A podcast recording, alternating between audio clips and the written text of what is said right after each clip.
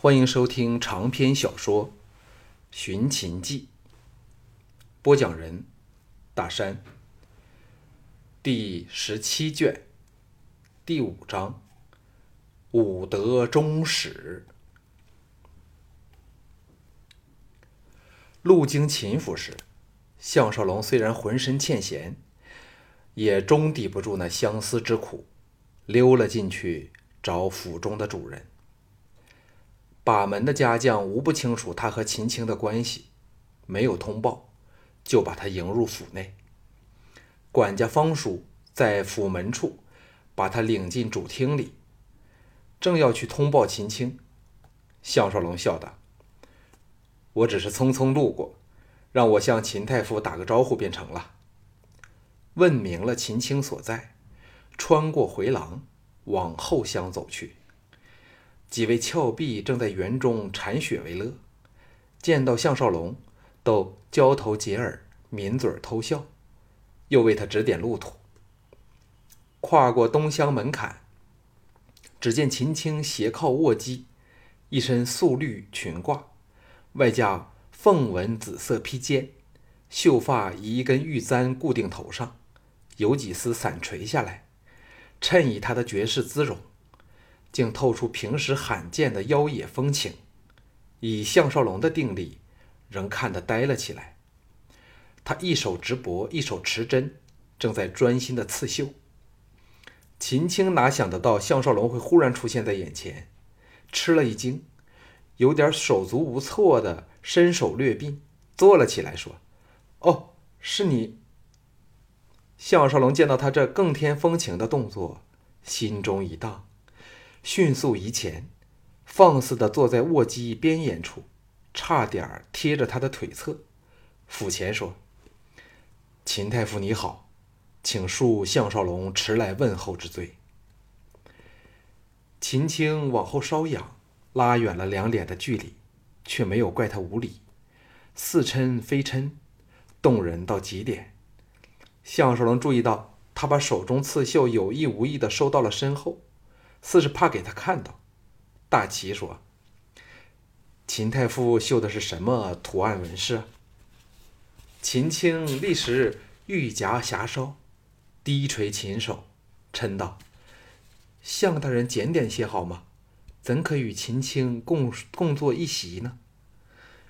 项少龙知道他脸嫩，暗想这个刺绣可能与自己有关，心甜如蜜，柔声说。我只是来打个招呼，立即就要走了。就算无礼，都只是片刻之事。秦太傅可否纵容在下在下一会儿呢？秦青何然说：“你这人嘞，偏要这么闯进来，人家又是一病不整的。”项少龙凑近了少许，便可以享受到他如兰的芳香气息，微笑说。我却一点儿也不这么想。若非如此，就欣赏不到秦太傅这一刻娇慵动人的姿彩了。秦青回复了平常的清冷，只是红霞仍未能进退。由机子另一边离机而起，把刺绣放到摆在一角的漆盒子里去，珍而重之的折叠整齐摆放好后，刚关上盒盖。项少龙已来到他身旁，学他般跪下，再坐到小腿上，柔声说：“见到我安然回来，心中欢喜吗？”在这个角度，刚好欣赏到这个美女充满古典和感性美的侧面轮廓，项少龙心迷神醉，自然而然说出了含有挑逗性的话来。秦青默然了半晌。别过俏脸，深深看了他一眼后，悠悠叹了一口气，说：“向大人不是还有很多事赶着去办吗？莫要把光阴浪费在这里了。”这两句话就像是整桶凉水照头淋下，项少龙立时头脑清冷，热情尽退。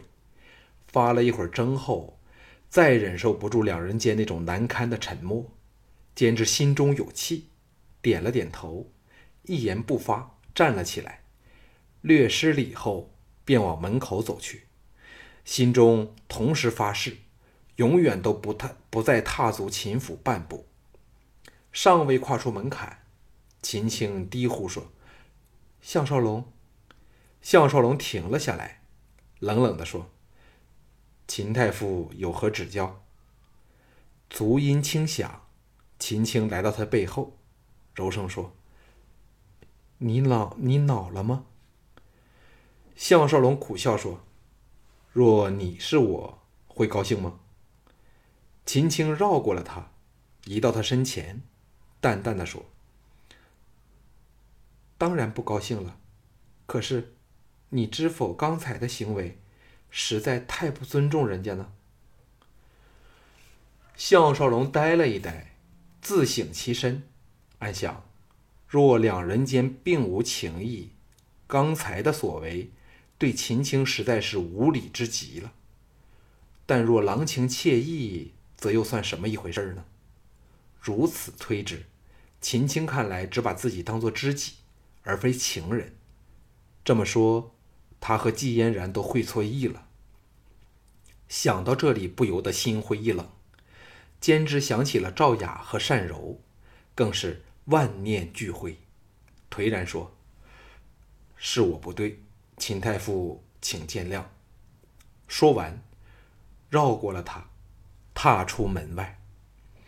秦青的声音在后方响起，说：“项少龙，答秦青一个问题好吗？”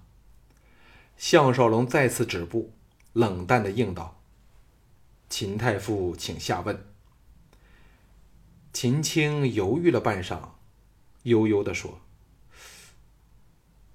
你究竟使了什么手段，使太后同意让昌平君当上左丞相呢？”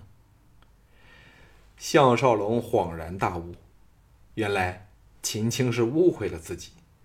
由于他在宫内耳目众多，得知自己与朱姬独处后，立即得到了朱姬的支持，故以为自己用的是美男计。所以对他心存鄙视，于是变得如许的冷淡，不由摇头苦笑说：“秦太傅原来对我项少龙这么没有信心呢。罢了，你爱怎么猜就怎么猜好了。横竖我也给你误会惯了，再也不理秦青的呼唤，迅速离开秦府。刚与十八铁卫驰出秦府。”迎头碰上了盈盈和几位女儿军的少女，想避都避不了。两队人马在道旁勒马停定，盈盈显然心中有鬼兼有愧，神情尴尬地说：“向大人你好，为何回来这么多天仍不来探望人家呢？”项少龙此时心情大坏，又知道盈盈终日与管仲也鬼混，哪有兴趣敷衍他，冷冷地说。盈盈大小姐会有空吗？再也不理他，拍马去了。回到乌府，忙王找季嫣然。这才女刚做完她最心爱的两件事，就是小睡醒来后洗了个热水浴，香喷喷的挨在小鸡上，背靠软垫，身上还盖了床薄被，一个人悠然自得的在看简书。怀中还搁着一只晶莹的玉箫，这幅动人的绝世佳人休憩图映入眼帘，项少龙立即忘记了今天的不愉快，毫不客气地钻入了他的棉被内，埋进了他香怀里去。季嫣然欣然放下简书，任由项少龙嗅吸他的体香，徐徐地说：“夫君大人是否受到了挫折了？否则。”怎会一面愤然之色呢？项少龙舒适的叹了一口气，先把吕不韦悬赏室门的事说了出来。季嫣然蹙起黛眉，黛眉，交叠双腿，把几条垂松的秀发拢扶着，淡然说：“吕不韦这一手确实非常厉害，把自己塑造成了一个新圣人的样子，但……”也非全无应付的方法。哦，不要亲亲人家那里好吗？叫人怎么为你筹划呢？项少龙把贪婪的大嘴移离他的胸脯，不情愿地坐了起来，细审娇妻黑白分明的秀眸，喜道：“早知道你定有办法的了。”季嫣然白了他一眼，美眸泛出笑意，悠然说：“我也看过《吕氏春秋》，的确是本不朽巨巨著，但最弱的一环，却是吕不韦食人牙唾的。”理论比起我干爹，他真是差远了。那致命处就是不合时宜。只要把我干爹的武德中史说抬出来，包保可以盖过他的高腔空言。项少龙皱眉说：“干爹的武德中史说不是一种预言学吗？怎么派得上用场呢？”季嫣然伏入他怀里，娇笑说。夫君大人真糊涂的可爱。吕不韦编撰《吕氏春秋》的目的，就是要为自己的圣人身份造势，以压倒秦人的君主集权。只要我们把武德中史说活用，例如周得火德，秦得水德，水能克火，故无所不胜，自然可以把楚军变成应运而生的圣人。那。何时才轮得到吕不韦抬头啊？项少龙大喜，将散发着御后体香、娇慵无力的季嫣然整个抱了起来，哈哈大笑说：“季才女，这就陪我入宫见驾好了。”季嫣然抗议道：“人家现在这么舒服，明天才入宫好吗？”项少龙笑着说：“不，出嫁从夫，季才女要立即陪我去才行。”闹得不可开交时，田真来报，秦青来了。季嫣然挣脱他的怀抱，亲了他一口，说：“你去招呼青姐，人家换好衣服便陪你入宫吧。谁叫我季嫣然嫁了给你嘞？”笑着溜开了。项少龙步入主宅的大厅时，秦青正背着他静观园内铺满白雪的冬景。优美高雅的娇躯是那样实在，带着说不出来的骄傲，丝毫不受世俗的沾染。来到他身后，项少龙涌起了歉意，暗责自己的气量太窄了，累得他要纡尊降贵来找自己。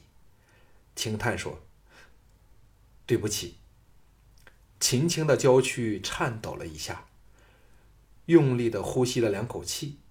似是要竭力压下波动的情绪，出奇平静地说：“项少龙，秦青今趟来拜访，是要和你弄清楚一件事儿。”项少龙很想抓着他香肩，把他拉入怀里，只是秦青那种孤清高绝的美丽，总有种拒人于千里之外的味道，使他不敢造次。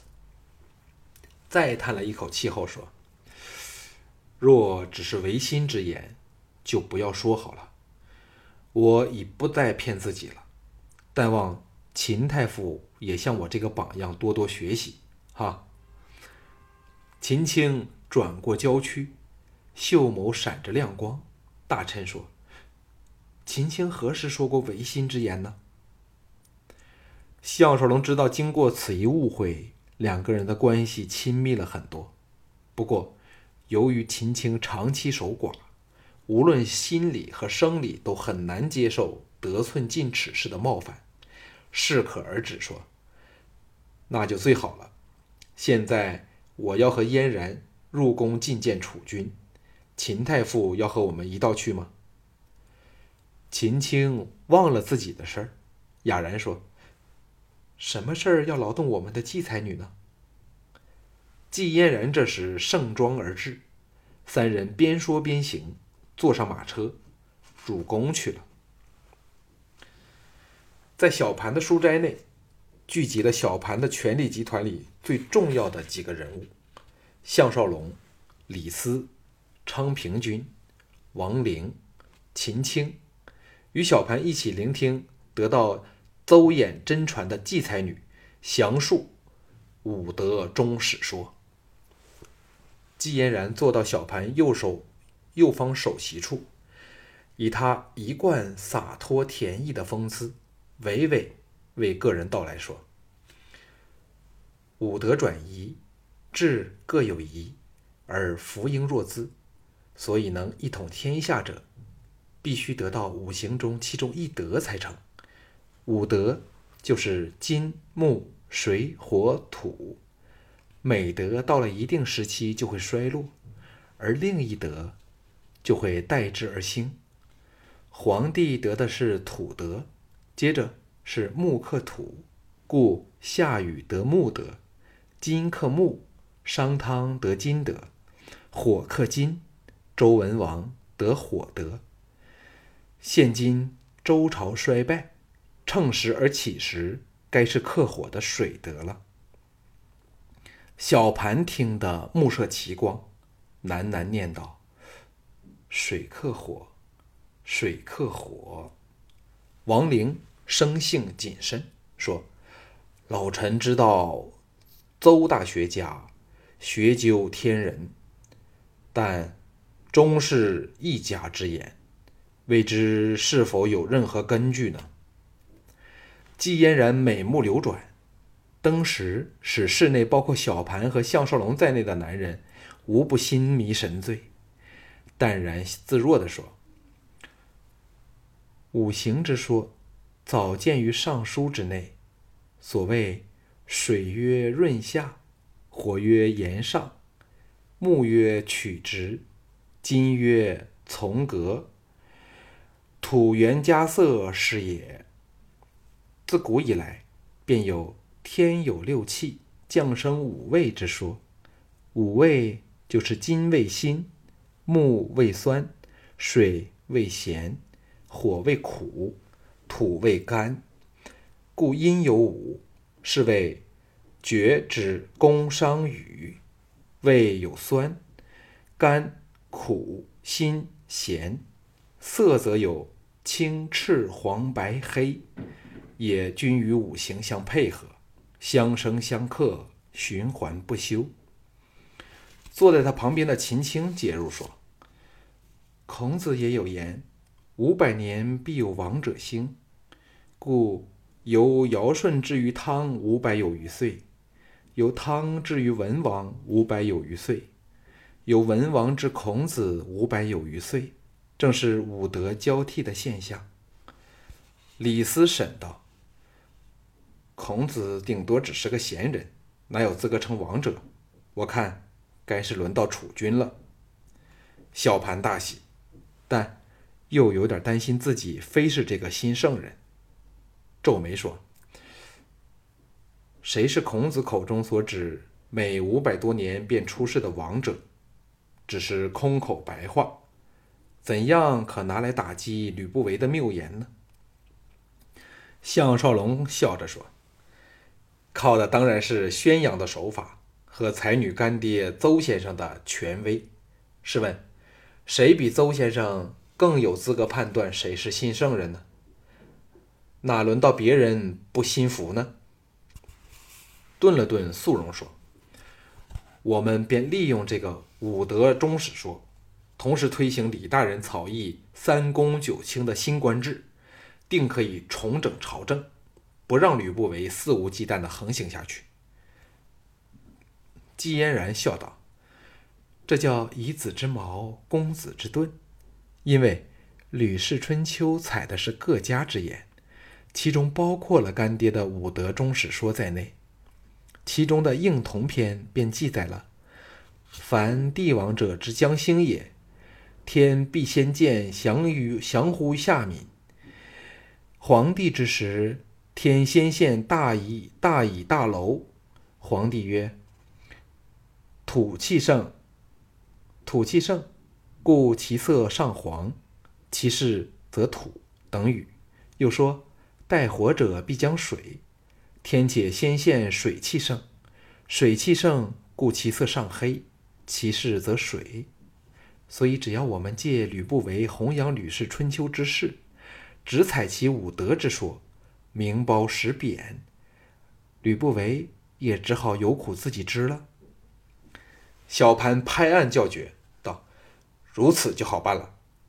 王陵仍有保留，怀疑的说：“刚才季才女不是说过，武德转移时，新圣人出世，必有福瑞之应。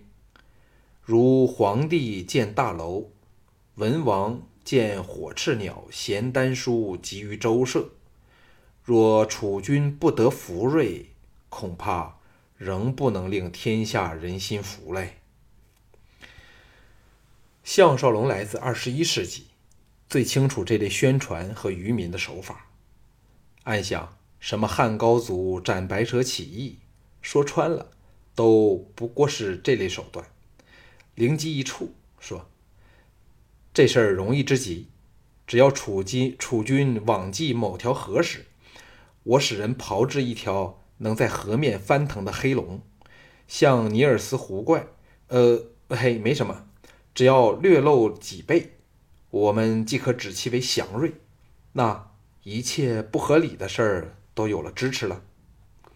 昌平君皱眉说：“这事儿说来容易，但假如被人揭穿了，岂非是天大笑话？”